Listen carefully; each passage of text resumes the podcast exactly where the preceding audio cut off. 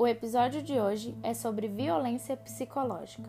A violência psicológica, tanto no ambiente familiar quanto no ambiente de trabalho, destrói os sonhos, autoestima, carreira e, em muitos casos, a vida, já que não são poucos os relatos em que a vítima desenvolve problemas psicológicos. Mulheres, trago uma alerta. A violência psicológica pode ser identificada através de ameaças, constrangimento, manipulação, proibir de estudar e viajar ou até mesmo de falar com aqueles amigos e parentes. Além disso, a vigilância constante. Acontece principalmente do agressor distorcer e omitir fatos para deixar você em dúvida sobre a sua memória e sanidade.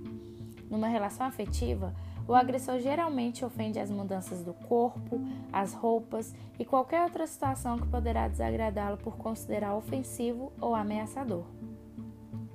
Você sabia que durante a pandemia do novo coronavírus, uma nova ferramenta tecnológica foi desenvolvida em parceria entre o Instituto Avon, a Uber e a agência de publicidade Widan Kennedy para oferecer ajuda a mulheres vítimas de violência doméstica?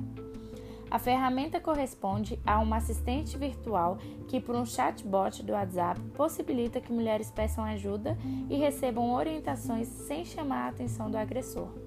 O recurso funciona por meio do número 11 94 494 2415, onde a vítima tem que adicionar o número aos contatos do WhatsApp.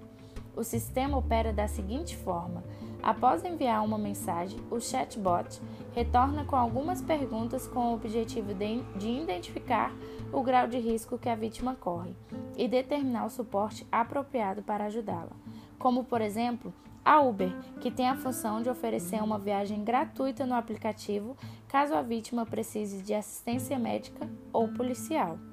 Para finalizar o episódio de hoje, eu queria te lembrar que além dos meios tecnológicos e jurídicos, você não está sozinha.